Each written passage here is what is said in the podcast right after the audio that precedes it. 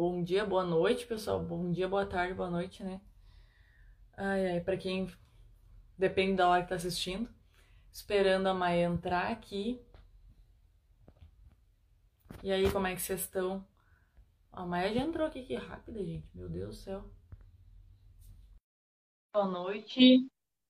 Oi. E aí? De onde é que vocês estão falando? Comentem aí, por favor. Maia entrando. E aí? Tudo bem? Tudo bem? Tudo bem, mas nem parece. Faz pouco tempo que a gente se falou, né? Que a gente fez uma live junto, deu super certo. Super amei. Obrigada, viu, pelo convite. Amei, amei. Capaz, não. A gente tem que pegar os melhores profissionais e botar pra gente falar junto aqui. Adoro, adoro. Que bom. Nossa, foi super legal. Quando você comentou de fazer uma próxima, eu falei, nossa, vai ser um privilégio, imagina. Uma honra de novo. Foi super gostoso o nosso primeiro papo e fiquei muito feliz pelo convite novamente, de verdade. Ai, que bom.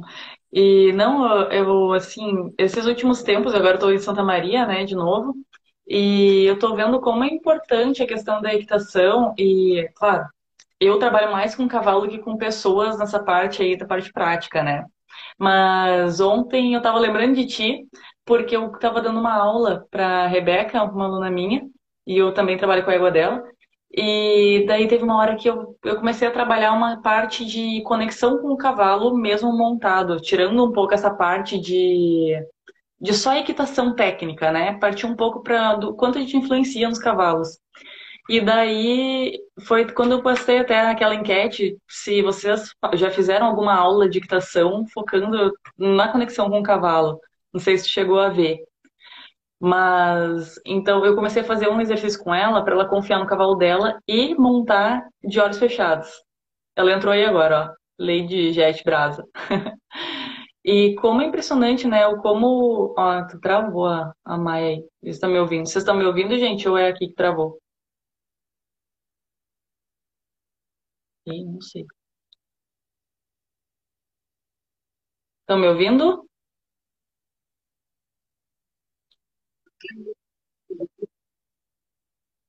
Ah, tá. Agora voltou. Porque ela voltou agora. E, enfim, mas como a gente influencia no cavalo? E daí a gente entra nesse papo de equitação consciente, né? O que que é a equitação consciente na tua concepção? O que que, o que que tu entende por equitação consciente?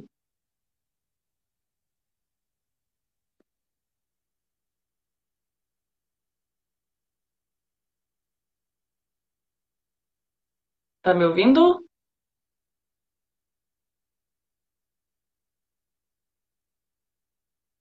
Agora travou. Então, deixa eu ver, talvez.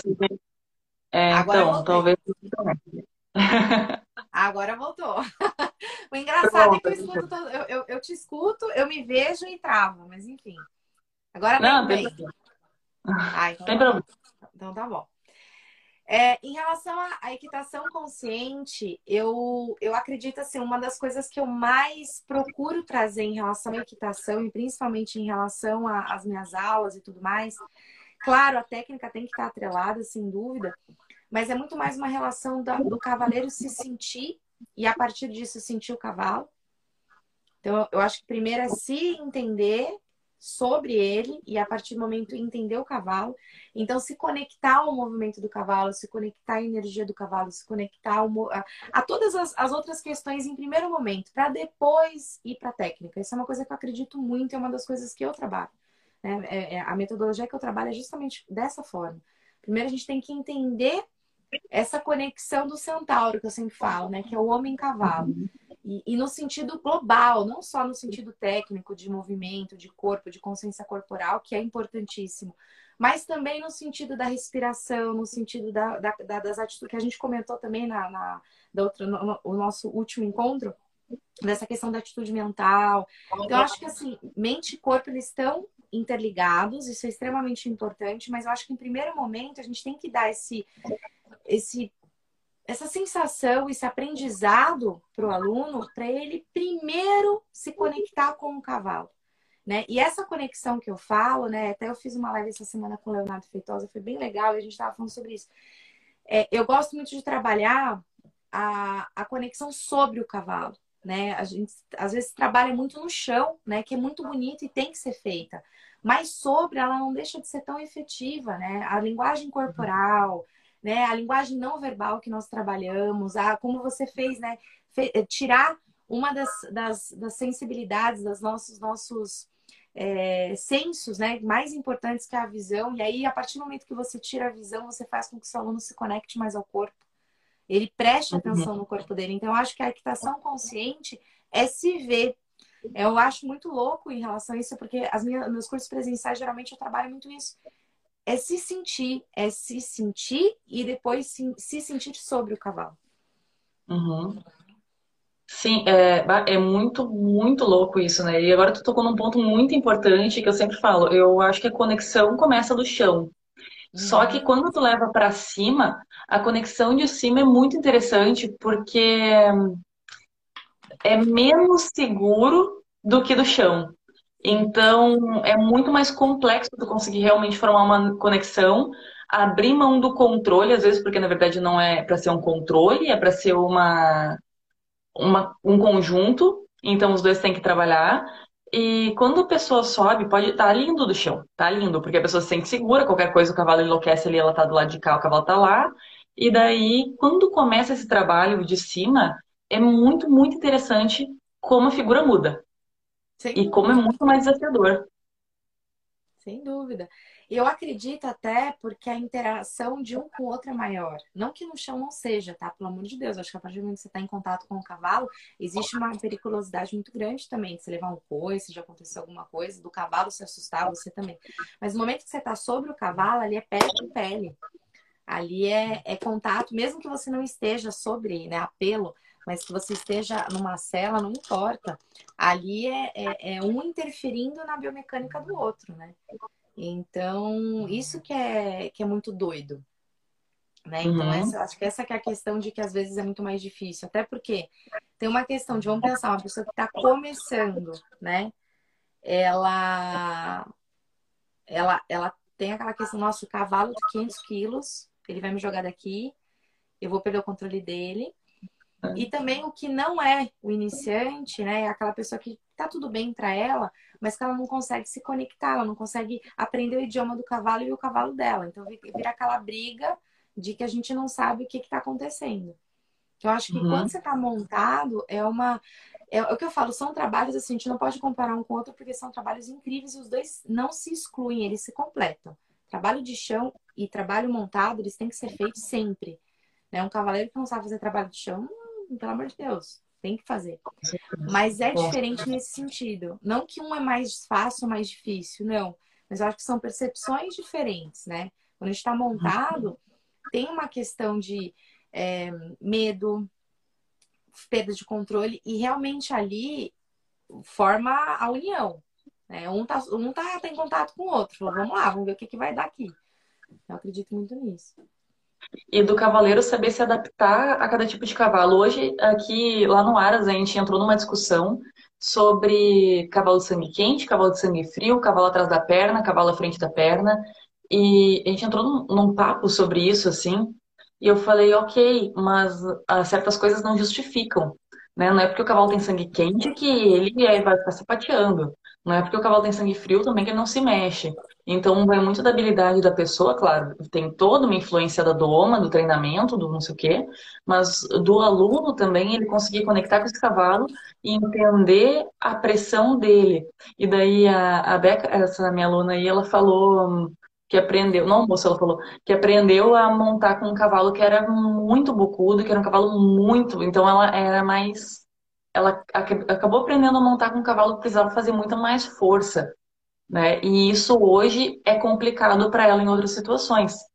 Então, eu vejo assim a habilidade que tem que desenvolver nos alunos, eles aprenderem a montar diversos tipos de cavalo também, para não ficarem viciados. Sem dúvida. Tanto que uma coisa, Paula, que esses dias mesmo a gente está na semana do professor, tá acabando essa semana, inclusive foi bem legal. E eu acabei falando sobre isso, né? Que às vezes as pessoas têm uma mania de treinar, é, é serem cavaleiros de um cavalo só, né? E eu falo que assim, o, o cavaleiro, ele tem que ser um cavaleiro que não pode olhar cela, ele não pode olhar raça, ele não pode olhar nada. Se ele souber montar, e por isso que eu sou fã da, da equitação básica, da equitação fundamental, por conta disso. Por isso que eu, não é que eu não gosto, eu adoro modalidade, tem, pretendo retomar ano que vem. Mas assim, eu, eu acho que o mais legal da equitação básica, né, é justamente isso, você ensinar o aluno que ele pode montar uma manga larga, que ele pode montar um, um crioulo, um quarto de milha, um BH, qualquer cavalo, em qualquer cela, porque o posicionamento é o mesmo. E essa questão da mão que você comentou, e aí eu retomo o que eu estava falando, eu falei muito com o pessoal dessa semana, né, que é fisiológico isso, né? A gente, às vezes, no fato, ela infelizmente montou com um cavalo que ela exigia um pouquinho mais de mão, né? Uhum. E aí remeteu isso e ela vai levar isso para o resto da vida, porque é uma memória motora. Uhum. E eu vejo muito, assim, até é, alunos que montam cavalos com, com a boca mais sensível, mas eles não têm essa percepção. E o pior é que, assim, é fisiológico porque o nosso cérebro, né, ele tem um mapeamento motor muito grande em relação à mão e à boca por tanto de conexões nervosas que a gente tem de destreza, né? O tanto de movimento de pinça, a gente toca violão, toca piano, a boca, né? Para falar exige uma, uma série de movimentações extremamente complexas. Então, para o cérebro é muito melhor que você jogue a força na mão do que propriamente no seu quadril, no seu corpo. Por isso que no uhum. início eu sempre gosto de fazer um trabalho de desse, dessa conexão que você falou, por isso que eu achei incrível o tema, porque eu, eu acredito muito nisso, sabe?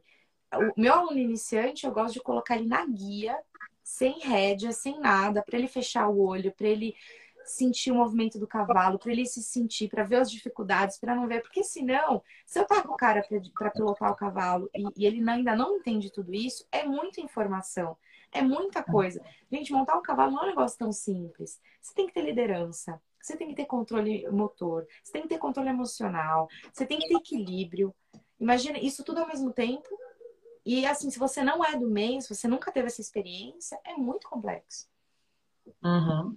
É verdade. Eu aprendi a montar assim. Eu lembro quando eu entrei na equitação de trabalho, me colocaram numa égua na guia com uma cela lá grandona, uma cela de rédeas, né? Eu pequenininha, tinha meus oito anos, mais ou menos. E começaram assim, a, sei lá, toca o nariz, abre os braços e não sei o que. Começaram assim, aprende, né? Controle de perna, controle de corpo. E eu costumo dizer que assim, ó, uma das melhores coisas que aconteceram na minha vida em relação ao cavalo foi os meus pais não terem dinheiro para me dar um cavalo. A melhor coisa que aconteceu. Porque é lógico, a gente né, começa a se apaixonar por eles e a gente quer muito nosso. A gente quer, quer. E daí, só que eu não tinha como. Não tinha como nem comprar, nem manter, nem tinha como. Então, eu dos 4 aos 17 anos, eu montei cavalo de todo mundo. Eu montei tudo que era cavalo. Cavalo, assim, ó, top para competição, cavalo caco, assim, sabe? Os, os pangarezinhos. Montei tudo que era coisa. Então, hoje, felizmente, claro, nós temos vícios, meus profissionais têm vícios, mas o vício é muito menor. Porque a capacidade de se, de se adaptar a um animal que tem a boca um pouco mais pesada e trabalhar ele, um animal que é mais atrás da perna e se adaptar a ele, é muito, muito, muito maior.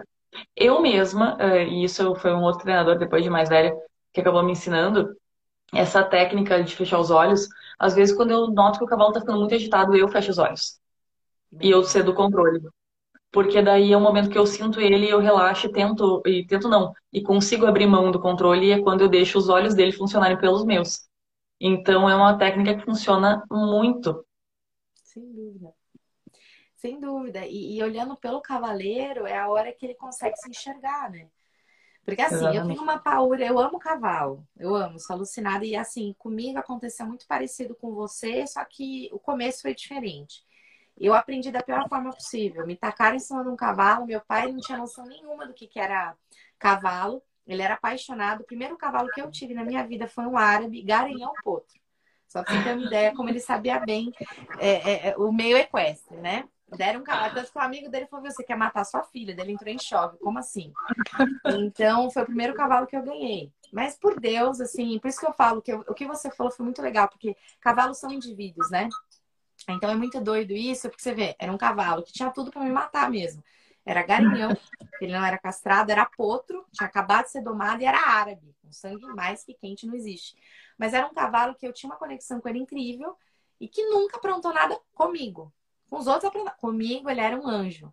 Um anjo. Nunca, nunca me derrubou por, por, por, pela, pelo, né, pela aquela, aquele, aquele fervor que o árabe tem. Nunca, nunca. Foi, sempre foi muito tranquilo. E aí, é, eu aprendi muito na porrada. Eu fui aprender técnica de equitação, Paula. Eu devia até acho que uns 18 anos já, porque eu comecei a dar aula. Eu já comecei a dar aula com 16, não sabia nada. E aí, com 18, eu consegui um estágio numa hípica, porque não tinha profissional de base. E aí, o cara gostou da minha didática, eu já dava aula, não sabia nada. E aí, falou, viu, faz um estágio. E aí, foi que eu comecei. É, foi bem assim. E aí eu comecei a, a, a, dar aula, eu não sabia nada, nada, zero. Eu comecei totalmente errado. Então eu tinha to, todos os tipos de vício possíveis e imagináveis que você imagina na sua vida, eu tinha. Eu pensava joelho, enfiava dentro do estribo, eu pendurava na boca do cavalo, eu olhava pro chão, tudo. Meu quadro era uma rocha. Então, assim, é, é, muito legal porque eu sempre falo, até falo para meus alunos que estão fazendo uma instrução, né, para professor de equitação. Eu falo, é bom a gente, às vezes, ter essas dificuldades, porque aí a gente consegue traduzir para o aluno de uma forma muito mais fácil. Eu tinha muita dificuldade. E para mim foi muito difícil, porque eu não tive uma boa base. Então, legal que você teve, né? Por isso que você se consegue se adaptar para qualquer cavalo. Eu demorei muito. Demorei muito. Hoje, sim, eu consigo montar em qualquer cela. Se você me tacar numa sala americana, eu monto. Numa cela de adestramento, eu monto. Num salto, eu monto. Qualquer cavalo, não tô nem aí. E talvez eu não saiba a técnica 100%, mas eu vou montar e vou me virar. Agora, eu tive muito problema de adaptar. Quando eu saí do Western, né? Eu aprendi a... Fazia a prova de tambor com árabe. Pra você ver como a gente tinha noção. Na época eu também não tinha grana. Meus pais não tinham grana assim para comprar cavalo de alta performance. Então também não conseguia adentrar uma modalidade. E aí o que, que aconteceu? Eu eu eu me vi numa situação que eu falei, cara, eu preciso aprender na porrada, vamos lá. Quando eu entrei na equitação, quando eu comecei a entrar no universo do clássico, eu falei, gente, eu não consigo. Imagina que eu vou conseguir me equilibrar naquela celinha daquele tamanho. Cadê o pito? Cadê o pito? Cadê o estribão? Então foi muito difícil. Mas é o que eu falo, assim, e eu que eu levanto a bandeira, né? Que, que legal que você, que, que você conseguiu isso e que você faz isso, porque é, é o que eu falo para todo mundo. Eu falo, gente, a equitação ela é para qualquer cavalo. Você tem que se adaptar uhum. ao cavalo. O cavaleiro tem que se adaptar. Então, muitas vezes eu abro caixinha de perguntas, o pessoal fala assim, Mara, qual a melhor cela, a melhor estriba? Até a gente comentou sobre isso também. Não existe. Sim. Existe o teu equilíbrio, existe a tua postura, existe a tua forma de montar. É aquela coisa, né? Qual é a melhor cela? Pra quê? Essa é a questão. Para quê?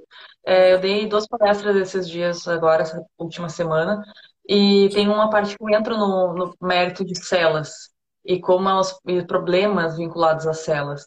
E daí, tipo, na vaquejada, uh, tem muito estudo em cima de celas que causam problemas na coluna, até porque todo ponto de pressão fica na lombar, né? Então, daí teve gente perguntando, tá, mas qual a melhor cela então para substituir da vaquejada? Eu falei, não, gente, para o esporte tem que ser a cela da vaquejada é a cela para o esporte. A questão não é qual cela, mas sim tratar o cavalo atleta como um atleta. Fazer fisioterapia, deixar o médico veterinário sempre ali, né, cuidando. Então, tratar, não que nem entra em outro mérito. Me fizeram uma pergunta na caixinha, não consegui responder, mas vou falar aqui agora. É, quanto tempo você deve treinar por dia para um cavalo uh, de alta performance? E a minha pergunta é, por que, que tem que ter um tempo? Uhum. Se a gente está falando de indivíduo. Exatamente. Então, eu fui atleta, né? Fui atleta profissional por 10 anos de 100 metros com barreiras. Uhum. A questão não era o tempo, a questão era o que cada atleta precisava melhorar e trabalhar tecnicamente em cima daquilo que ele precisava melhorar. Ou se fosse na parte de resistência, trabalhar resistência. Se fosse técnica, trabalhar técnica. E daí, no cavalo, como eu vejo, né? Tem dias, e por isso que eu seleciono o cliente. Tipo, eu tava com o Napoleão, que é um cavalo que eu tô trabalhando agora, e eu até comentei com a dona dele, né? É, eu trabalhei ele 20 minutos. 20 minutos aquele dia. E daí, se fosse, um, se fosse uma pessoa que duvidasse um pouco, ou daquele pensamento, não, o cavalo tem que gastar, tem que suar e tal. E já ia ficar, como assim? Tu vem pra cá pra trabalhar 20 minutos? Mas o meu cavalo acertou em 20 minutos, por que, que eu não vou parar? Sabe? Então eu não vejo como um tempo pro cavalo aprender alguma coisa, mas eu vejo, ele acertou, chega, tá bom. Porque o meu intuito com ele não é sabe? Não é uma hipertrofia, não é nada disso, nem suar ele até ele desmaiar. É simplesmente que ele entenda. Da mesma forma com pessoas, né? Eu acho que o treino acaba no momento que a pessoa entende e acabou. Sem dúvida. E foi muito legal você comentar isso, porque eu, eu dou um curso de três dias intensivo, né? E eu, eu morro dar exata porque eu falo pro pessoal, eu falo, gente, aqui é que nem cavalo. Vamos parar no positivo. Eu falo para todo mundo assim, vamos parar no positivo. E é verdade, às vezes eu não tenho, eu não, eu não dou aula com relógio. Eu dei aula muitos anos com relógio, era uma coisa que me matava. Por quê?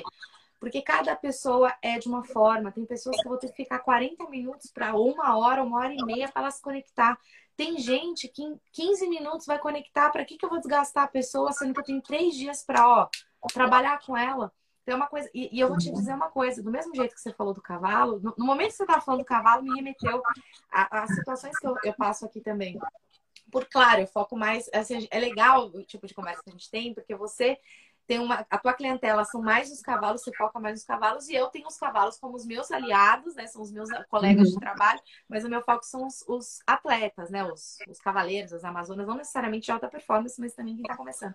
Então é muito legal a gente ter essa, essa, essa, essa comparação, porque comigo acontece o mesmo. Eu já tive cursos da pessoa, de cara, a pessoa conectar em 10 minutos, sei lá quantos minutos, porque eu não tava com relógio, eu não ando com relógio, ó, não tenho relógio. Uhum. E aí a pessoa fala, viu, mas como assim? Fulano de tal você fez muito mais? Falei, viu, não, não, é, não é questão de tempo, é questão de qualidade. Talvez se eu passe um pouquinho do teu time, você tá, aqui eu estou fazendo uma construção de consciência. Se eu passar um pouquinho do seu timing, você vai perder, você não vai entender porque você fez. O teu corpo não vai entender, porque do mesmo jeito que o cavalo tem um período de, de, de, né, de, de assentar o conhecimento e, e, e realmente ir para o aprendizado, nós também temos. Então, do mesmo jeito, que é o que você falou quando você era atleta, acontece conosco, é igual, igualzinho. E eu morro de dar risada porque eu falo exatamente essa analogia para meus alunos. Ó, que nem cavalo, hein? Vamos parar no positivo. Acertou, a gente para agora. E eles morrem de rir.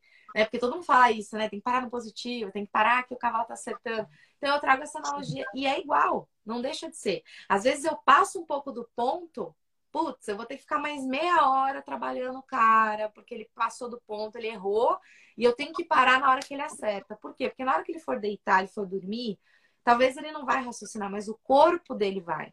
E aí no dia isso. seguinte o cara faz isso aqui, ó que é o que o cavalo faz, né?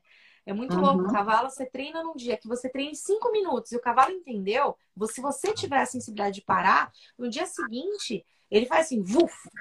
É um negócio absurdo, porque ele sai do ponto de partida. Ele falou, puxa, bacana, não sofri, foi gostoso, foi legal, entendi o que ela quer e ela parou na hora certa. 10, é uhum. isso que você quer? Então, Paulo, então demorou. Amanhã eu vou fazer isso. E aí ele pega e faz melhor ainda. Exatamente. E na dúvida, assim, parar no menos do que tentar o mais e não dar certo. Eu falei esses dias para um, umas alunas minhas assim, ó. Falei, ó, gente, na dúvida, o cavalo acertou. Como é que tu vê se tu vai mais adiante ou se tu para? Se, ó, se ele acertou muito bem, para que tentar acelerar mais um ponto agora se tu pode fazer amanhã? Então, para um pouquinho antes. Para antes de ter a chance de dar ruim, entendeu? É, isso aconteceu comigo. Nossa, é assim, eu, isso eu fiz uma vez, eu cheguei em casa e falei, olha, fiz cagada. Porque eu acabei de fazer um, uma coisa aqui, ó, que vou ter que voltar duas semanas atrás para corrigir a bobagem que eu fiz. Então, assim, reconhecer também, mas isso me ensinou muito tanto na parte comigo quanto na parte com o cavalo, falando sobre equitação. E tinha outro assunto que eu queria entrar contigo, e parece que as coisas acontecem por um motivo mesmo, né? É, entrou um comentário num vídeo meu bem antigo, é bem antigo, que era sobre montar corretamente no YouTube. E eu falo muito de ter apoio e focar no apoio, não no joelho. Eu falo muito de focar no apoio no assento, ou seja, no ritmo do cavalo, no assento, e nos estribos, que são o teu chão. Eu falo muito disso. E daí teve uma menina que comentou: Ah, eu não concordo, porque o meu professor me ensinou que eu tinha que apertar bem os joelhos. E daí eu falei: Não, tudo bem, eu entendo. Mas se tu pegar uma cela de rédeas e tentar prender os joelhos, tu não vai conseguir. Então, assim, é, porque daí ela falou: Ah, não, porque como é que eu vou apoiar nos estribos se eu estiver montando a pelo? Montar pelo é uma coisa bem diferente de montar numa cela né? Digo de apoios e pontos ali que tu tem que apoiar em si. E o que, que eu vejo muito? Alunos que se acostumam, até porque de pismo, de adestramento, dá muito para apoiar no joelho, né? É bem confortável até de apoiar no joelho. E o que acontece? O cavalo refuga. O que, que primeira coisa que acontece? A pessoa pende para frente e cai no pescoço do cavalo.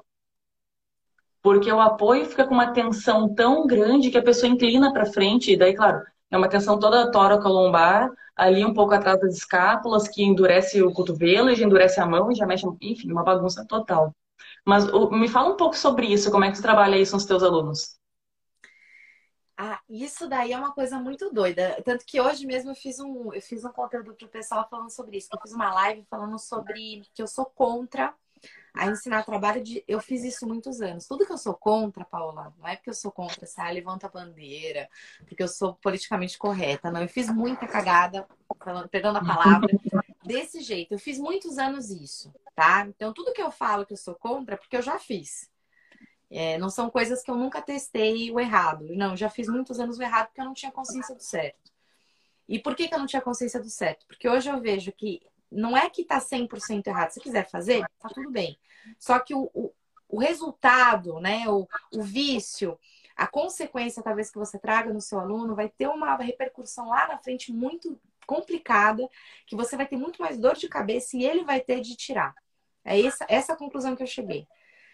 Então, assim, eu fiz um conteúdo esses dias falando sobre isso. Falei, gente, é, eu fiz uma live, né, falando, gente, para de ensinar a galera que equilíbrio tem que tirar o pé do estribo, tem que. Eu dei muita aula sem assim, estribo com meus alunos, e o que que acontece? Você cria um vício de pinçar o joelho. Você cria um vício de usar interno de coxa em excesso. É errado andar pelo, é errado é, andar sem estribo? Não, não é errado. Eu amo. Hoje mesmo fiz um trabalho incrível. Ai, fazia tempo que eu não montava pelo, adoro montar pelo, é uma delícia. Só que você já tem que ter uma percepção de quadril muito grande, você já tem que ter uma dissociação de quadril muito grande. É, o que, que acontece com a questão de pinçar o joelho? Quando a gente pinça o joelho, tem duas coisas. Primeiro que a gente passa uma informação de uma certa forma que o cavalo, se ele for sensível, ele não vai entender. Como assim?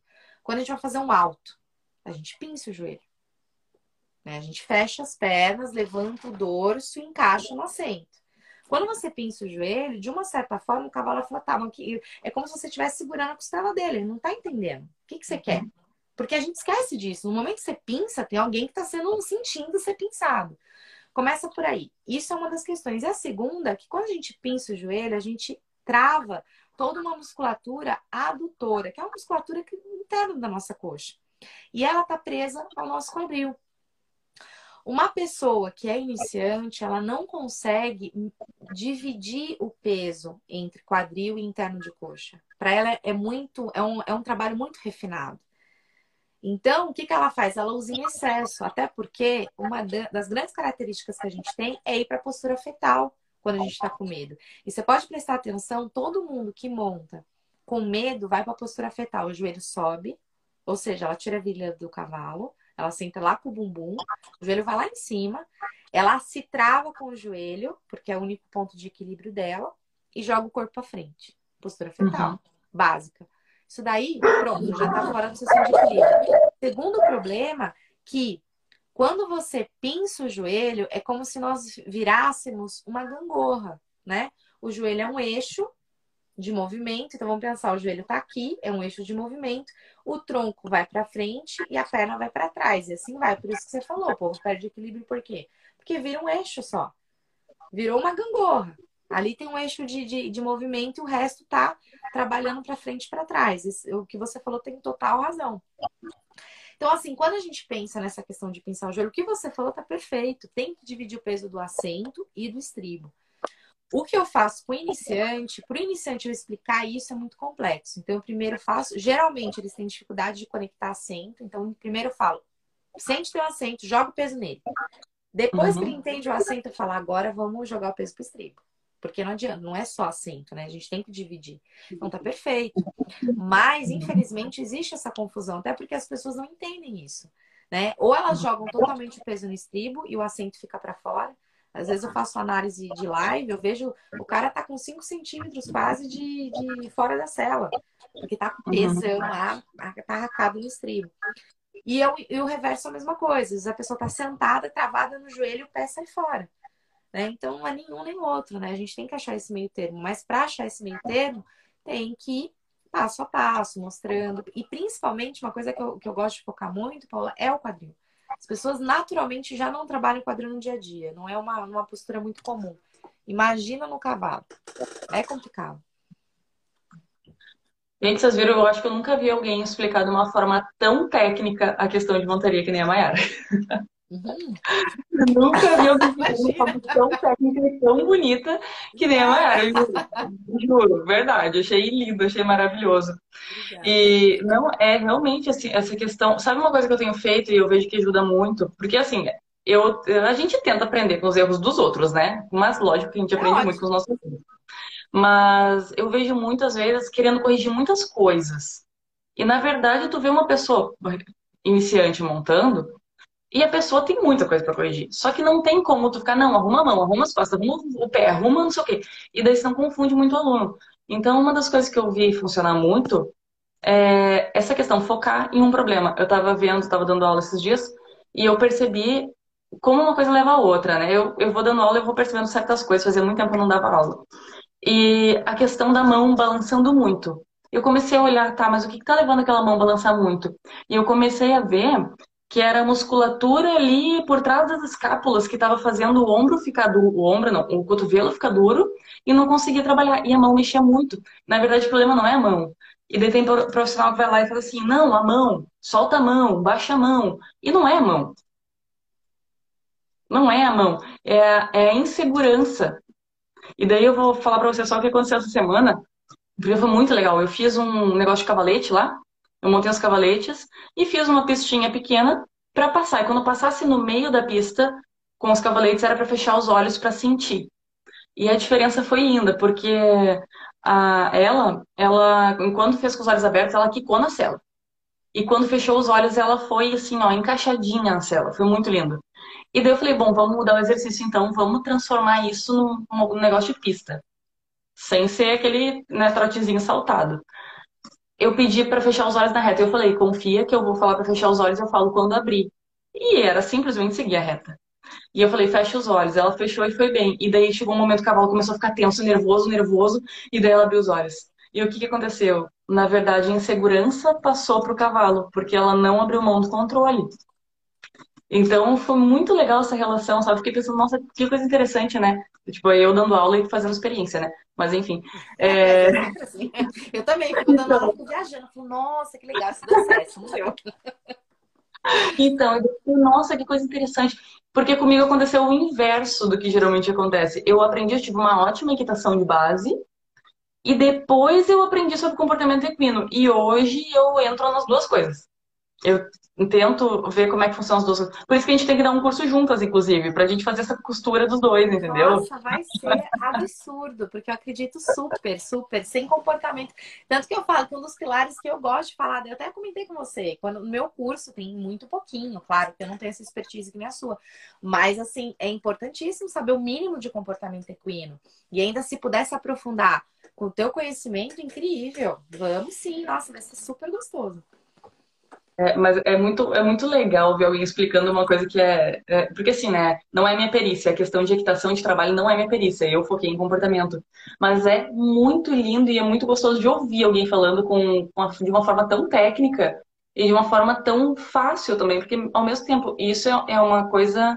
Eu vejo como um talento isso aí. Né? A questão de ser lúdico, a questão de ser didático é, é, uma, é um talento. E não é todo mundo que carrega isso, não é todo mundo que ah, tem esse dom.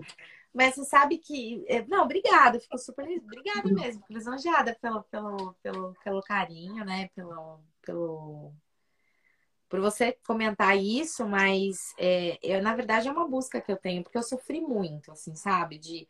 Eu brinco com os meus alunos, eu falo, gente, eu tenho uma raiva dessa maldita desconto, calcanhar para baixo, descontrai quadril, por que, que eu tenho raiva? Porque eu sofri pra caraca com isso, sabe? Eu não entendia. Eu falava, viu, mas o que, que é maldito descontraiu com eu? Pelo amor de Deus, alguém me diz.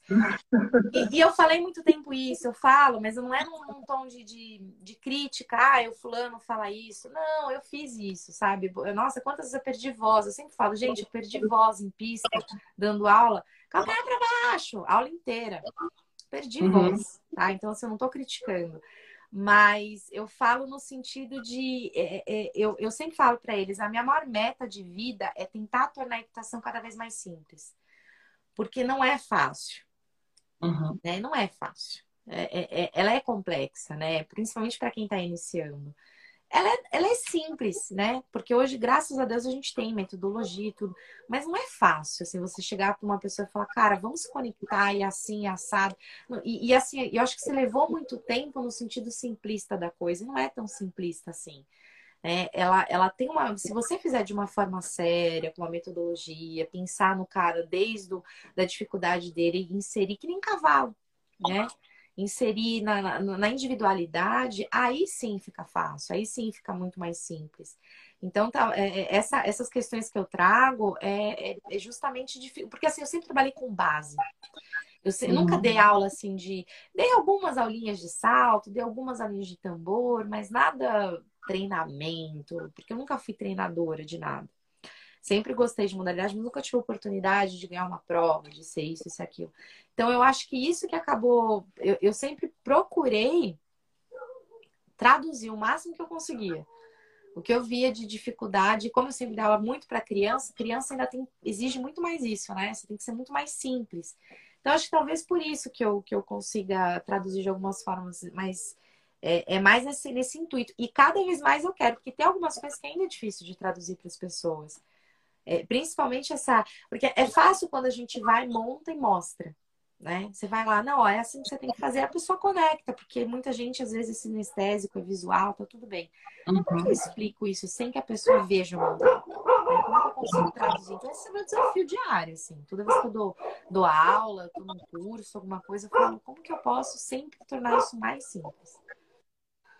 as pessoas tentam especializar muito, né, certas coisas, e isso é bom, mas eu vejo que a parte que tu pega é, é vou fazer uma correlação aqui, tá?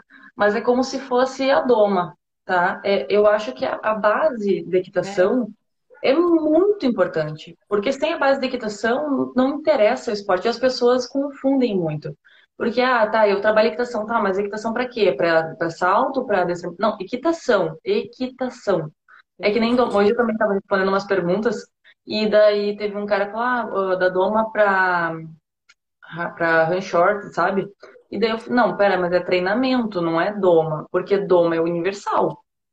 E, daí tem gente que me pergunta, ah, mas tu doma só quarto milha? Porque eu uso cielo western, né? Logo, se eu uso cielo western, eu sou domo quarto milha.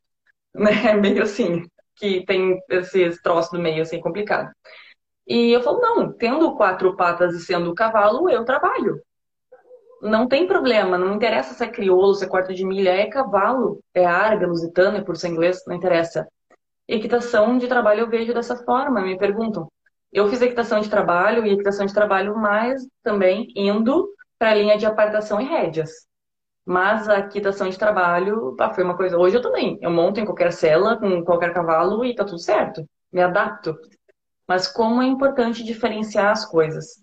E como falta isso.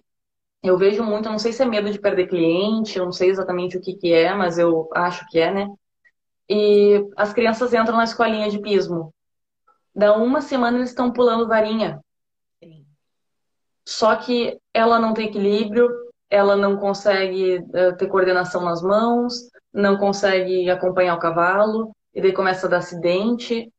É muito complicado muito complicado. Isso é uma coisa assim que eu sou bem crítica nesse sentido. Como é que tu quer fazer hipismo, saltar e tudo mais, mas tu não se permite ter o tempo para aprender a base?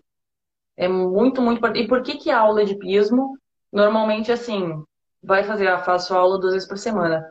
As duas tu salta. E o resto?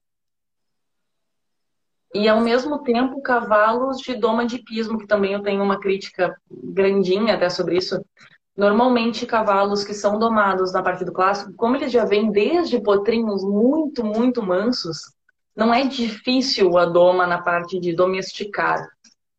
É mais difícil um pouco lá em cima, né? Eles já estão acostumados com tudo e tal, é bem tranquilo. Mas, por causa disso, eles não domam, eles acostumam e treinam. Então, os cavalos são novos, nem sabem uh, da pessoa em cima, ainda nem acostumaram com o peso, e estão saltando. Então, são animais que ficam bocudos, são animais que carregam, são muitos, né? Não são todos, é óbvio, mas muitos ficam dessa forma. E daí falta doma. Falta muita coisa. Cavalo que tem medo. Tu já viu isso? Cavalo que tem medo de, de fardo de feno no meio da pista? Uhum. Já vi. Não é a coisa mais absurda do mundo um cavalo ter medo Gente, de comida? medo da comida, é absurdo isso. É então, isso é falta de doma, gente. Isso é falta de doma. É muito absurdo, muito absurdo. E assim, é, eu entrei num assunto, esses dias até fiz um post sobre isso, que as pessoas profissionais, daí a gente está falando de equitação consciente, estamos falando de consciência ao todo do cavalo. Claro. É, as pessoas vão te falar que o teu cavalo está bem cuidado, o treinador muitas vezes vai te falar o que está sendo feito, mas ninguém fala mais do que o cavalo. Sem dúvida, arrasou. E daí é da nossa habilidade de saber ler, é da nossa habilidade de saber lidar com a situação. Foi como assim, ah, meu cavalo está bem tratado, mas eu levanto a mão perto dele e ele voa longe.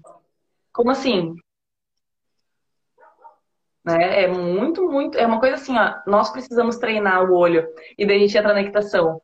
O olho montado no cavalo, o olho do chão, aprender a ler o cavalo de todas as formas, todas as circunstâncias. Isso é muito importante para ter uma equitação consciente, ou seja, né, uma equitação que a gente se preocupa não só com a nossa parte técnica, mas com o cavalo em si.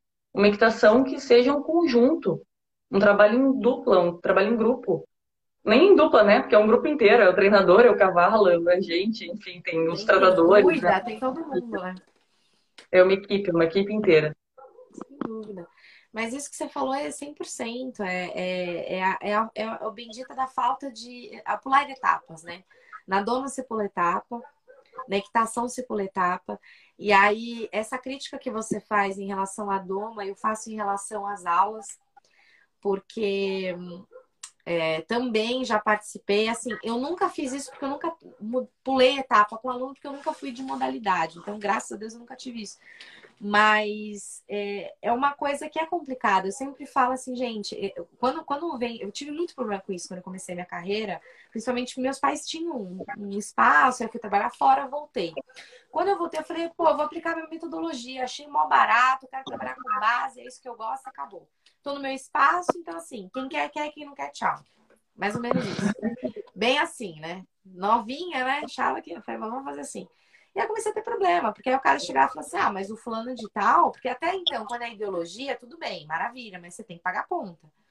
E eu falei, cara, aí chegava os caras e falavam assim, viu? É... Tanto que eu falo pro meus, muito para os meus alunos, porque aconteceu muito comigo: não se vendam. Vale a pena não se vender. Perca, perca, volta. Pode ficar tranquilo que volta, mas não se venda. Não se venda por questão de medo de perder aluno. E eu tinha muito isso, assim, principalmente porque era novinha, tá, tá, tá. Ah, mas o fulano de tal que já ganhou tantas provas e você não, tipo, uhum. tipo, você não ganhou nada. O cara falou que minha, meu filho tem condição de saltar, de fazer isso, XYZ, e você tá falando que. Não quer dizer que meu filho não tem condição? Eu falei, não, não é que teu filho não tem condição. Aí eu descobri uma analogia incrível, que o que matava muito, e mesmo assim eles tiravam de mim, levavam pro cara, daí caíam lá, quase se matavam com o filho, e aí voltavam que era uma dó, uhum. porque a criança, coitada, não tem culpa. Mas eu falava assim: tem como teu filho sair hoje da sexta série e ir para a faculdade? Hoje, pegar teu filho hoje, da sexta série lá para a faculdade, porque assim, modalidade, do meu ponto de vista, é uma especialização. Cada uma tem a sua. Rédeas tem a sua especialização, dressagem tem a sua especialização, race sorting, salto, não importa. Cada um tem sua técnica. Se tem sua técnica, são especializações diferentes. Então, vamos lá. Qual que é a base de tudo? Fundamental. Por isso que eu, coloco, eu gosto da equitação fundamental por conta disso. Porque é a base. Depois daquilo, se o cara quer virar de ponta cabeça, quiser fazer volteio, vaquejada, tambor, laço, o que ele quiser fazer, ele faz. E aí eu batia muito isso com os pais meus alunos. Eu falava, viu, eu tô dando a base. Depois que o seu filho quiser fazer, depois que quiser no, no cara da esquina lá, montar com ele, vá, não tem problema. Mas ele não tá pronto. E aí os caras saíam, eu falava tudo isso, saíam, iam lá, quebravam a cara, a criança caía, vinha com puta de um trauma para mim de volta. Aí uhum. você vai trabalhar com uma criança com trauma, que é muito complicado. Você volta assim. É, eu acho que é a mesma coisa de um cavalo, vamos dizer assim. Quando tá com trauma, você tem que voltar 70 passos atrás. Aquele, aquele cavalo, não sei se já aconteceu com você, de um cavalo que tava na tua mão, tava lindo, maravilhoso, tirou da tua mão, levou para outra pessoa, a pessoa virou giraia, para não falar outra palavra que o Ceará não pode, voltou, e você fala, puxa vida, vou ter que fazer um trabalho, e fora que aquilo ali, aquele trauma, tá sempre ali. Trauma não sai da gente. É, um, é uma cicatrizinha que fica. Isso que as pessoas não entendem. Basta um gatilho para ativar aquilo ali. Basta tudo um de novo. gatilho para ativar. E com o ser humano, gente, cavalo e ser humano é a mesma coisa. Acontece do mesmo jeito. A gente falando, Paola, é, a gente trabalha parecidíssimo. Só que eu trabalho com ser humano e você trabalha com cavalo, mas é igual. É verdade. É verdade. Eu trabalho com bicho de quatro patas e com os de dois, né? De dois Exato, patas. sobre os de quatro. é verdade. Mas Não, é, é verdade. É eu quase desisti do cavalo por conta dessas coisas. Antes eu, eu era focada só no cavalo. Hoje, sabe, né? Eu acabei hum. fazendo especialização, neurociência, blá blá blá. Enfim, e daí hoje eu foco muito mais no humano do que o cavalo até, mas é, um une o outro. Mas justamente eu quase desisti do cavalo quando chegou num ponto onde eu reabilitava cavalo e entregava assim, ó, perfeito. Eu, eu entreguei um cavalo uma vez, que eu entreguei ele assim, ele de cordinha no pescoço fazia tudo. E daí eu entreguei ele pra dona, não sei o quê. Sério, eu juro, deu um, menos de dois meses. Eu fui lá ver o tal do cavalo e o bicho saiu da cocheira avançando. E eu fiquei assim, mas o que que tá acontecendo com esse bicho? E era manejo, e era forma de montar, e era não sei o quê. O, o, o cara lá tinha, tipo, 30 cavalos, 40 cavalos, tinha um piquete para soltar. Então, assim, é todo um conjunto de coisas. Então, hoje eu não me permito mais trabalhar cavalo sem conscientizar o dono, sem chamar o dono para vir junto, sem selecionar o meu cliente. Tipo, hoje é, é aquela coisa que tem muito profissional aí buscando dinheiro, né? Mas, sinceramente, quando tu corre atrás do dinheiro, tu só dá com a cara no chão, porque tu faz a coisa pelo dinheiro e não seleciona o teu público. E como é que, assim, por exemplo, do jeito que eu trabalho, às vezes eu tenho dias que eu trabalho 20 minutos um cavalo. Como é que eu vou trabalhar 20 minutos um cavalo se o proprietário ali, ele acha que para trabalhar cavalo tem que suar ele e deixar pingando? Eu não posso aceitar. Eu não tenho como aceitar um cavalo assim, né? Então é muito complicado. Deixa eu só responder uma pergunta que a Erika fez. Se é possível amansar um cavalo de sete anos que era usado em rodeio. É plenamente possível, porque assim, o cavalo, ele, a partir do momento que ele nasce, ele já está ele tá aprendendo. Desde que ele nasceu, ele está aprendendo. Olha, o que eu posso falar da minha experiência, eu já reabilitei cavalo de 14 anos. Então, tem como. O problema do cavalo traumatizado, gente, o problema do cavalo traumatizado é Basta um gatilho, basta aquela coisa acontecer de novo para tudo voltar. Tu consegue reabilitar um cavalo? Consegue. Só que é diferente de doma. A doma, se tu gera uma boa experiência já de início, é bem tranquilo. Tu faz todo, toda a base tranquilo, como se fosse uma folha em branco. Agora, peguem uma folha escrita e apaguem toda ela. Ela vai ficar arriscada. Então, assim, tu consegue fazer maravilhas, milagre com o cavalo mas basta aquela bobagem acontecer de novo para voltar tudo. Então, por isso que é importante reabilitar o dono, reabilitar o cavalo e, enfim, né, trabalhar os dois juntos. Perfeito. E fazendo uma correlação é, é, é, do mesmo jeito que tem essa questão do cavalo, ouvindo você falar, é muito legal. É, com, com a gente acontece, né? A mesma coisa de quem inicia errado. Hoje eu reabilito cavaleiros, vamos dizer assim. Pessoas que têm vício, começam errado. Eu recebo, às vezes, Paula, gente que, meu, tá em alta performance absurdo, treinador.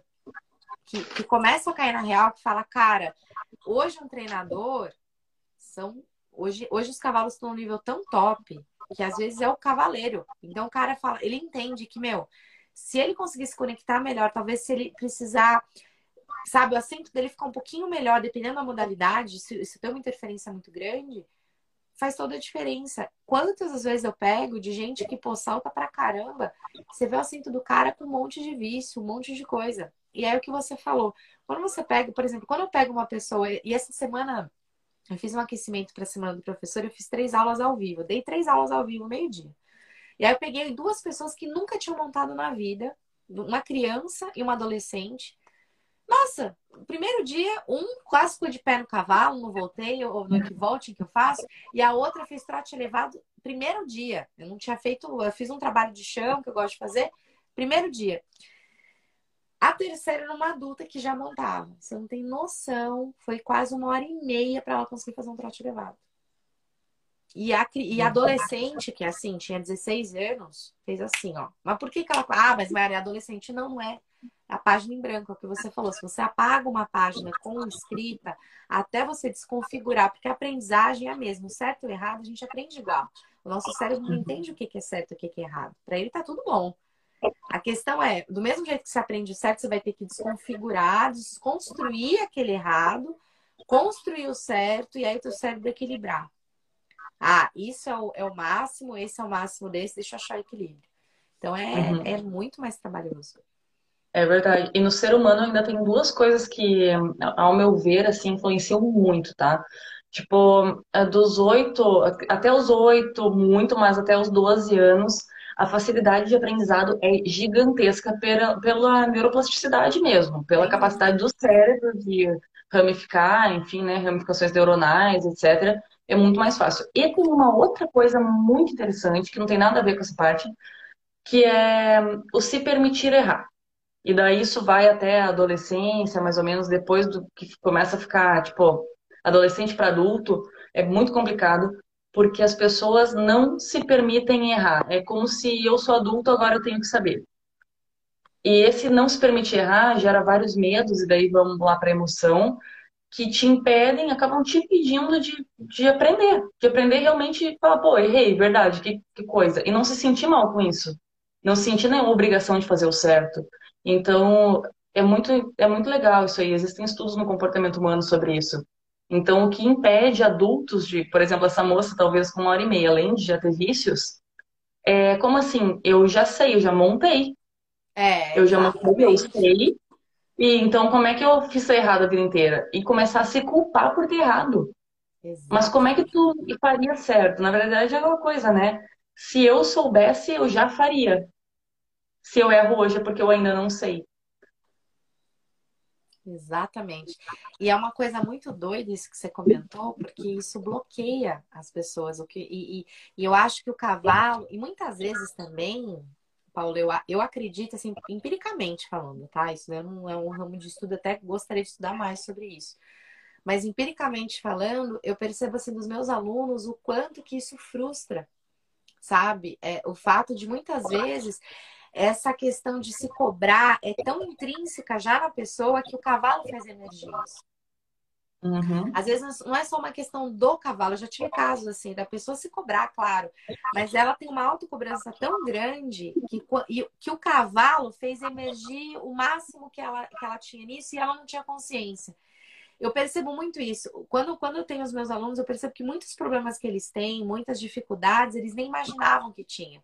Dificuldade com lidar com frustração, dificuldade eh, de não entender o corpo, dificuldade de, do medo, do receio, do controle. São coisas que no dia a dia a gente acha que tem.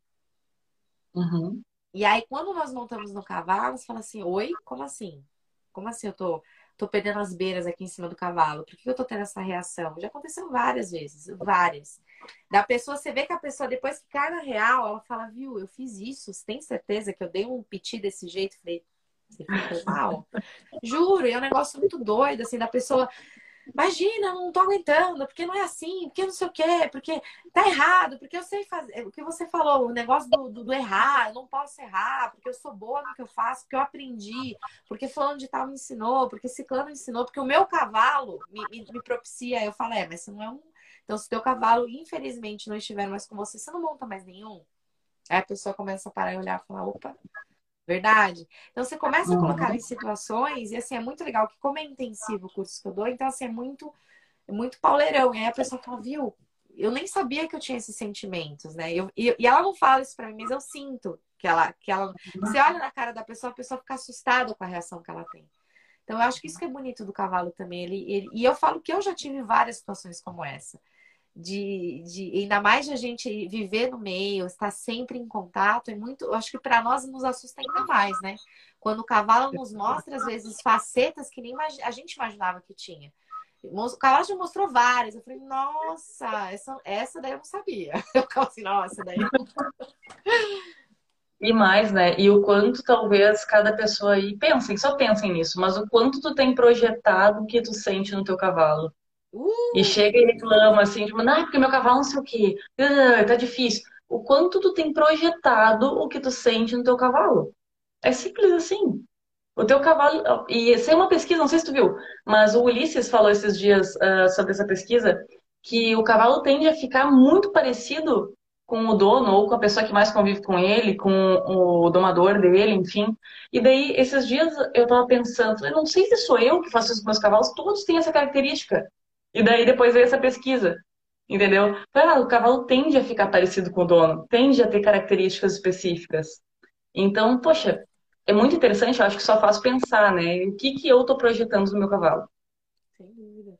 E a questão do antropoformismo, né? Que é um negócio que a gente tem que tomar muito cuidado, né, Paula? É uma coisa que eu tento sempre, eu acho lindo, eu acho que a gente tem que ter amor, tem que ter carinho, ah, é o nosso bebê, aquela coisa toda, tá maravilhoso. Mas tem que ter uma linha tênue nisso, né? E é uma coisa que eu também ensino para os meus alunos, eu falo, gente, eles são maravilhosos, eles são lindos, são os nossos bebês, mas entendam que eles não são humanos. Eles são cavalos. E a gente tem que respeitar a natureza deles, tem que respeitar a forma que eles vivem. Né? Eu acho que a partir do momento que a gente começa a olhar com esse olhar, fica até muito mais fácil certas situações.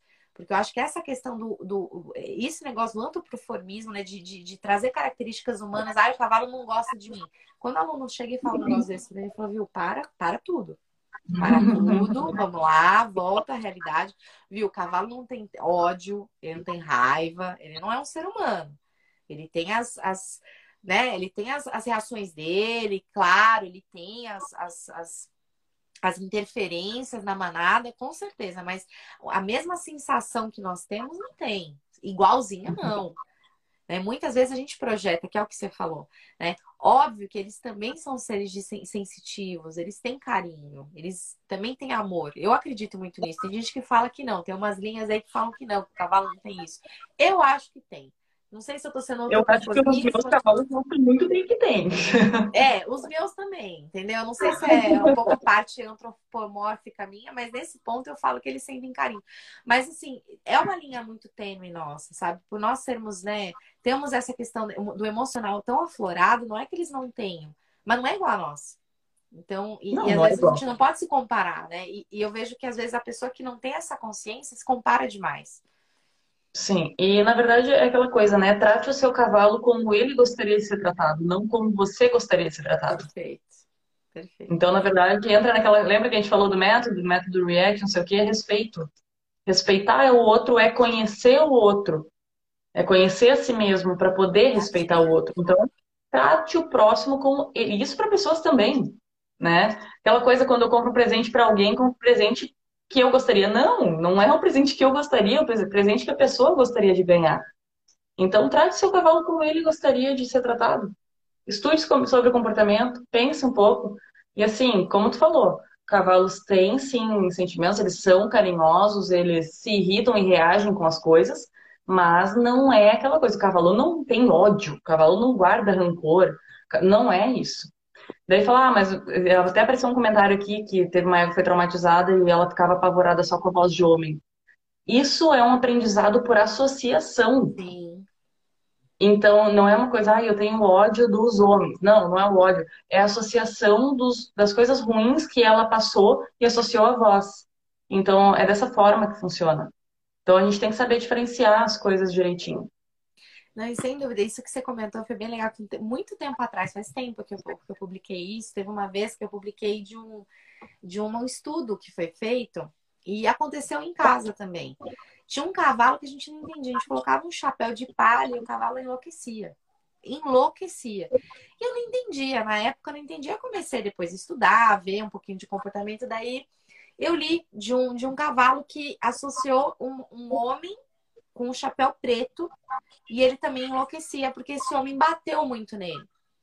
Uhum. E aí caiu minha ficha. Eu falei, nossa, mas depois de muitos anos, aí nunca mais tive esse contato com o cavalo. Eu falei, nossa, é verdade. Pode ser que eu não sei, né? Depois eu não, não, tive como voltar na história e ver se realmente teve algum problema com alguém que tinha chapéu de palha. Mas todo mundo que colocava um chapéu de palha. E aí eu tive outros alunos, depois que eu comentei isso, teve até um aluno meu do sul que falou da boina, que tinha um cavalo que tinha medo da boina, e assim foi. Então, assim, não é uma questão que ele tem ódio, né? Mas é, ele é uma presa, né, Paula? Então, assim, ele tem que entender o que, que é nocivo para ele, senão ele morre. Ele tá o tempo todo correndo atrás de não morrer.